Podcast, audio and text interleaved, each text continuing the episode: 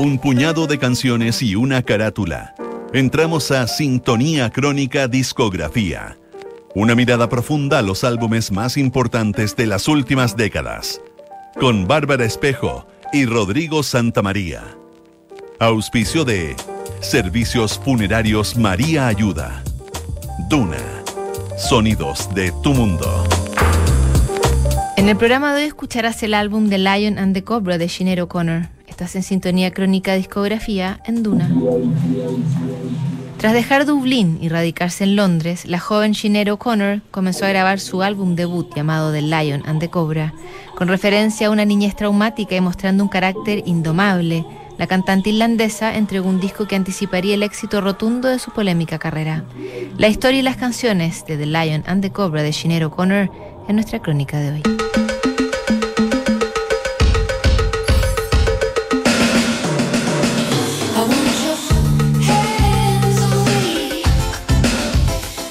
Sinead O'Connor nunca se consideró un artista pop y siempre trató de ir a contracorriente de las convenciones.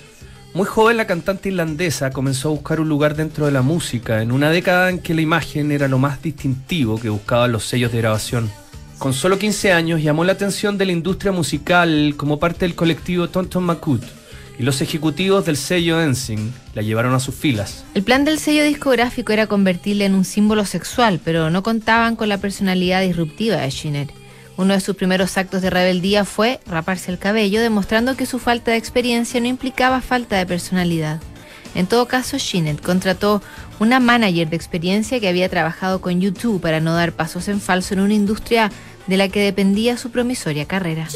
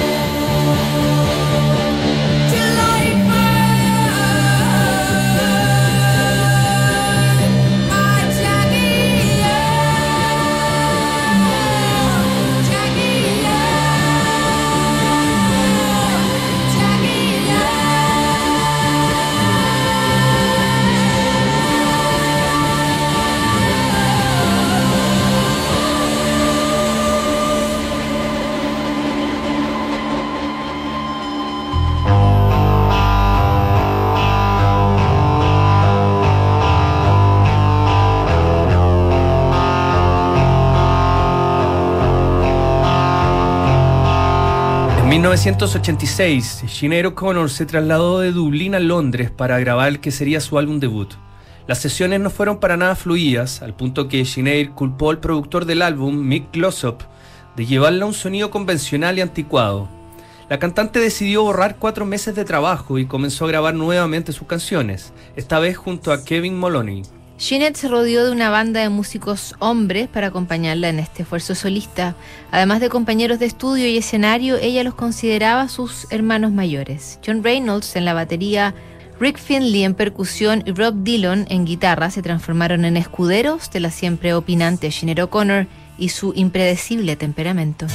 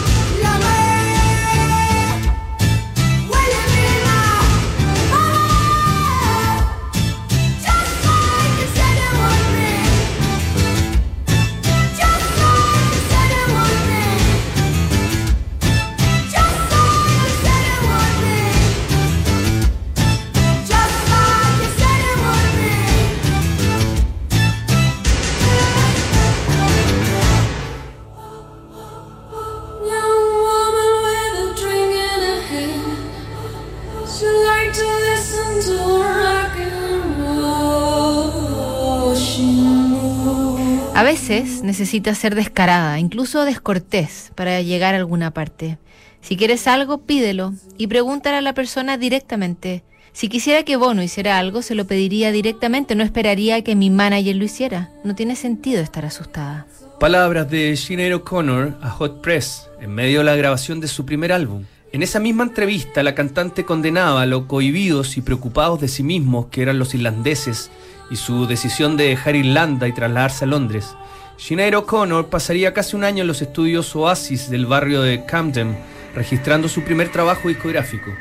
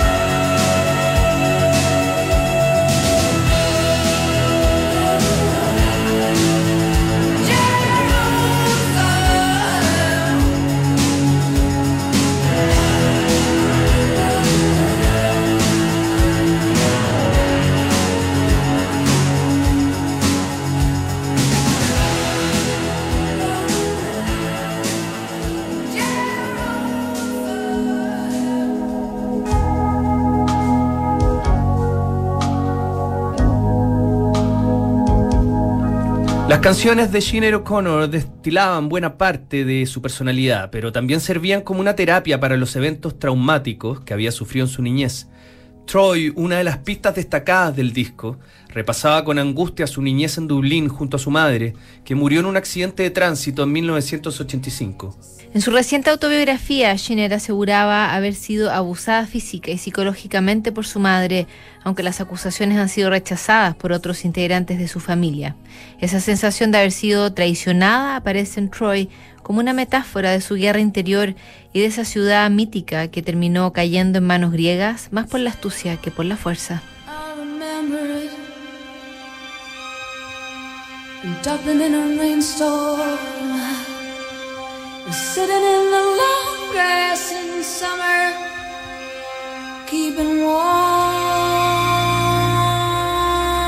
I remember it. Every restless night. We were so young then, we thought that everything we could possibly do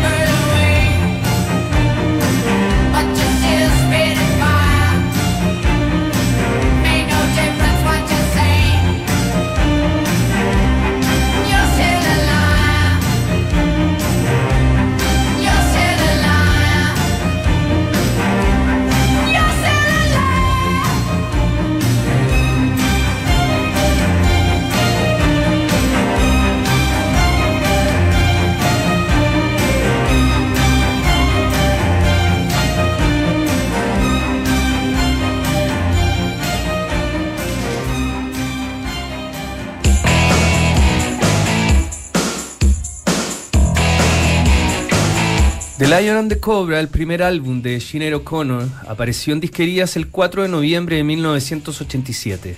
El trabajo fue, por donde se viera, un triunfo para la debutante irlandesa.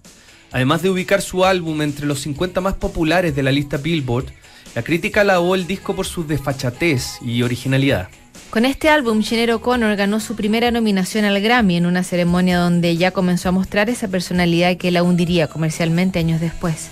Jeanette cantó su éxito Mandinka con el logo del grupo de hip hop Public Enemy teñido en el pelo como una forma de protestar por la censura que había sufrido ese colectivo. En todo caso, el éxito de su debut pasó a segundo plano cuando grabó Nothing Compares to You, el cover de Prince que la convertiría en una de las mayores estrellas a nivel mundial.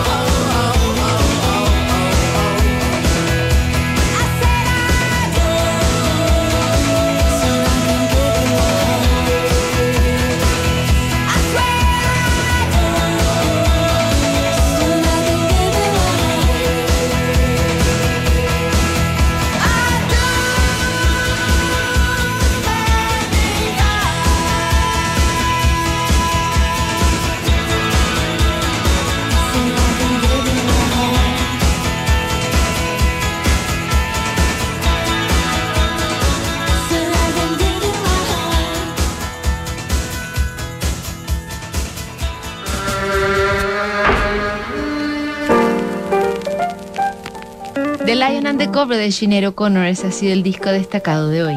En el próximo programa, History de Melody Nelson, de Seth Jamesburg. Sintonía crónica, discografía, no te lo pierdas. ¿Sabías que puedes comprar de forma anticipada los servicios funerarios de María Ayuda? Entrégale a tu familia la tranquilidad que necesitan y estarás apoyando a cientos de niños de la Fundación María Ayuda. Convierte el dolor en un acto de amor. Cotiza y compra en www.funerariamariaayuda.cl. Siguen aquí los sonidos de tu mundo. Estás en Duna 89.7.